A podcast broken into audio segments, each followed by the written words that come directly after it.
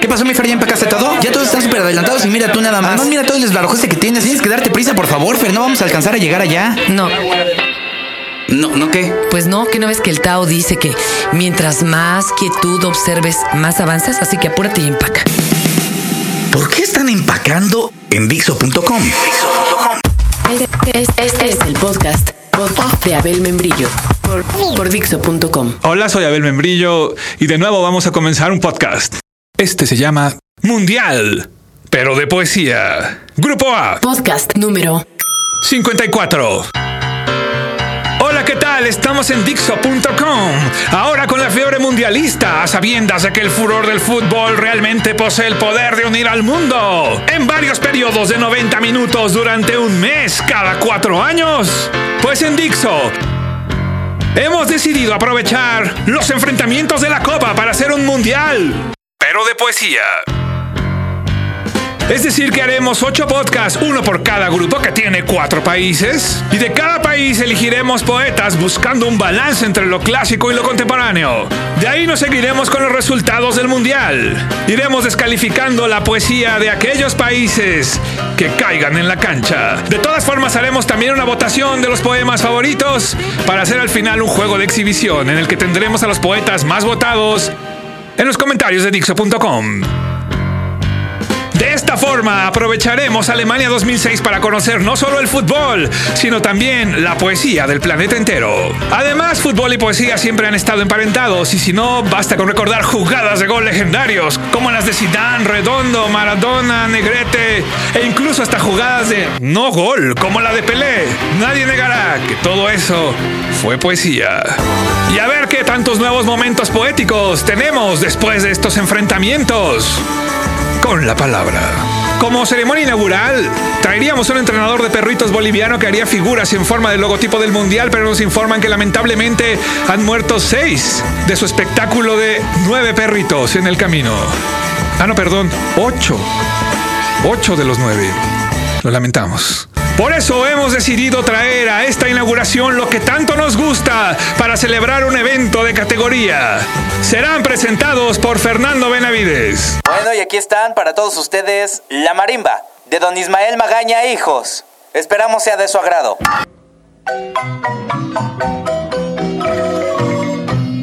Una buena marimba siempre viste bien cualquier evento. Como parte de la ceremonia inaugural, tenemos un mail en bandeja para la FIFA en el que pedimos que le hagan saber a sus jugadores lo que haremos en Dixo.com para que estén enterados de que esta vez también defienden a su poesía. Presenciamos la ceremonia del envío de este email.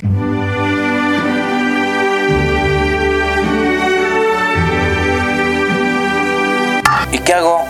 Pues ya nomás, mándalo. ¿Le apachurramos gente y ya? Pues sí, es simbólico. Bueno.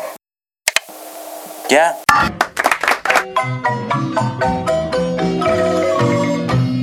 Gracias a la marimba de don Ismael Magaña e hijos.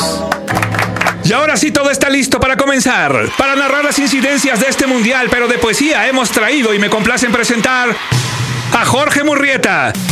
Comentarista deportivo de Televisa Deportes, Fox Sports, otros canales. Y si les gusta el fútbol, seguro lo recuerdan, porque el torneo anterior se vio involucrado en un incidente en que lo empujó el técnico Hans Westerhoff de las Chivas y después también lo empujó Miguel España. O sea que es un comentarista de empuje.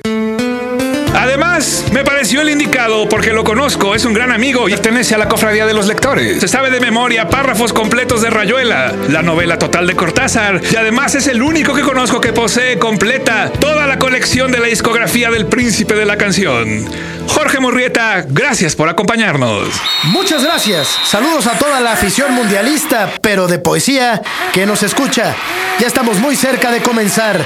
Iniciamos con el local, con Alemania. Luce complicado saber quién va a alinear por Alemania cuando cuenta con grandes poetas filósofos como Nietzsche y impresionantes cañoneros de la literatura occidental, como el creador del romanticismo, Wolfgang von Goethe. Todos muy revolucionarios. Una gran artillería, una gran artillería. Se espera mucho de esta potente selección. Abel, ¿ya tienes las alineaciones? Pues sí, de entre todos parece que el elegido para ingresar al terreno será Friedrich Holderlin. Uy, lo que nos espera. Frederick Holderline, podemos contarlo entre los poetas pensadores, ¿no es así? Podemos decir que sí, además tiene en su biografía el atormentado asunto de que concluyó sus días en la locura. En fin, se puede esperar cualquier cosa de este alemán. Algunos ya lo llaman Golder Lane, uno de esos arietes que en su obra anticipó el desenlace de su vida. En su libro más famoso, El Hiperion, donde simultáneamente, con sorprendentes dribles, borda un texto que une filosofía, pensamiento político y literatura, todo junto. Unificó razón, revolución y poesía antes de abandonarlo todo, cambiarse de nombre y autoexiliarse hasta la muerte. Tal vez algún día yo haga lo mismo. Hiperión ha sido calificada como una caída hacia lo alto, donde el hombre debe recorrer la órbita excéntrica que lo conduzca de nuevo a esa tierra incógnita, donde está su origen, su comienzo, su paraíso perdido, la tierra prometida de cada alma errante. Y ya comienza. Lo escucharemos en la traducción del gran poeta español Luis Cernuda, el poema Aplausos de los Hombres. Adelante, Abel Membrillo. Aplausos de los hombres. No es celeste mi corazón, su vida más hermosa, desde que amo. ¿Por qué en más lo tenían cuando más orgulloso y feroz era? De palabras más rico y más vacío. Gusta la multitud lo que el mercado precia, y solo al violento honra el criado. En lo divino creen únicamente aquellos que lo son. ¡Qué impresionante! El silencio del respetable lo dice todo. Dio cátedra. Es de esas jugadas fugaces. Una instantánea de esas que se te quedan para siempre. Una actuación para la que no tengo palabras. ¡Qué manera de comenzar el Mundial! Ahora me parece que ya todo está listo para que entre al campo la selección de Costa Rica. Costa Rica no tiene una tradición tan grande como la alemana, pero aún así cuenta con elementos desequilibrantes capaces de sorprender con sus trazos. En la cancha mediremos el desempeño de Alfonso Chase, nacido en 1945, o mejor dicho, Alfonso Chase en homenaje a Chevy Chase uno de los poetas más antologados de su tierra, autor de más de una decena de libros. Aquí ahora dispara de 1976, hablo de lo que no se dice. Hablo de lo que no se dice. Siempre fui el marimbero, el boxeador, el titiritero, el mendigo. Nunca supe la línea perfecta entre la razón y la duda. Pecados cometí en la sociedad de mi sangre, crímenes contra la sombra, gritos sobre el aire. Siempre fui el equilibrista, hasta que me di de culo contra el suelo. No pude subir a tiempo al espectáculo. Me cesaron. Desde entonces escribo con palabras sucias, contaminadas de cantina, de sombras, de madrugadas abandonadas en el quicio de alguna iglesia solitaria. Siempre fui eso que me tocaba ser, el equilibrista, temblando ante la cuerda, el domador, adentro de las fauces. Estuve en la escuela y nunca aprendí nada. Cuando no fuera el color de las entrañas, el nombre exacto de esos ríos que no veré nunca. Se acabó la fiesta y sigo golpeando la piñata, los ojos vendados, alentando solo el gozo de algunos amigos imprevistos. Magnífico trazo. Sorprende por su cadencia y ritmo, convence a la afición. Revisemos uno de sus mejores momentos. Aquí, la repetición en cámara lenta.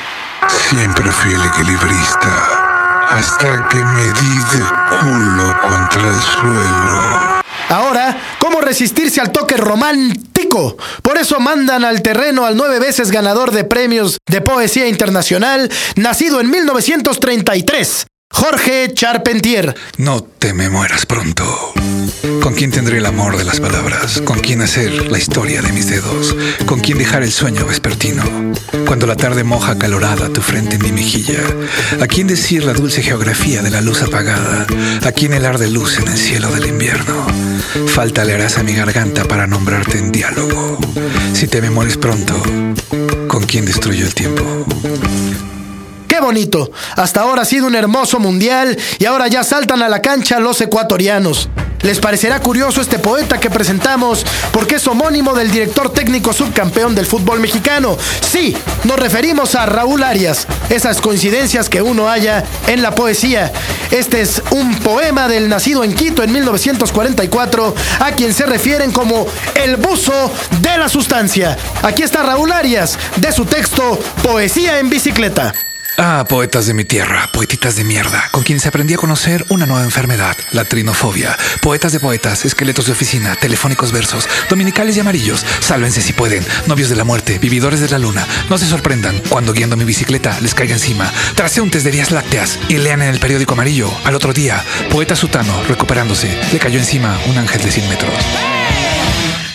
Una manera diferente de atacar el poema. La generación sánsica es como se conoce al grupo al que perteneció Raúl, porque Tzanza en Shaur, un dialecto del oriente ecuatoriano, significa reducción de la cabeza del enemigo. Ya veremos en Dixo.com qué opinaron de Raúl. Y para terminar la jornada, ya está preparado Polonia, que también alineará a una crack. A una crack, sí señor.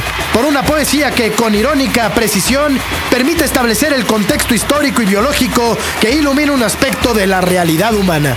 Es la ganadora del Nobel de Literatura de 1996, que equivale al Balón de Oro.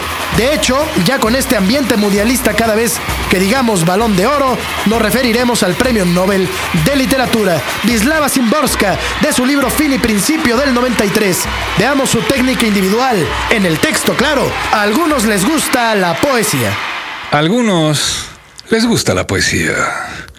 A algunos, es decir, no a todos, ni siquiera a los más, sino a los menos. Sin contar las escuelas, donde es obligatoria, y a los mismos poetas, serán dos de cada mil personas. Les gusta, como también les gusta la sopa de fideos, como les gustan los cumplidos y el color azul, como les gusta la vieja bufanda, como les gusta salirse con la suya, como les gusta acariciar al perro.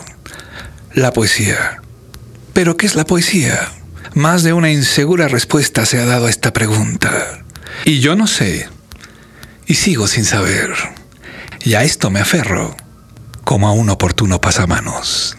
Lindísimo ars poético, sencillo y profundo. Lo mandó a la red. Bien amigos, de esta manera concluimos la primera jornada. Muchas gracias por su atención. Los esperamos aquí en Dixo.com.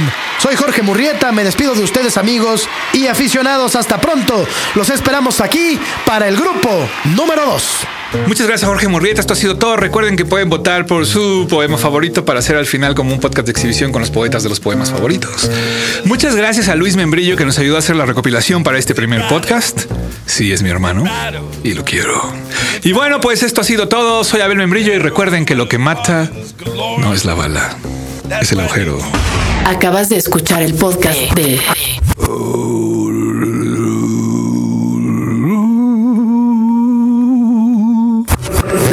www.radiomaria.com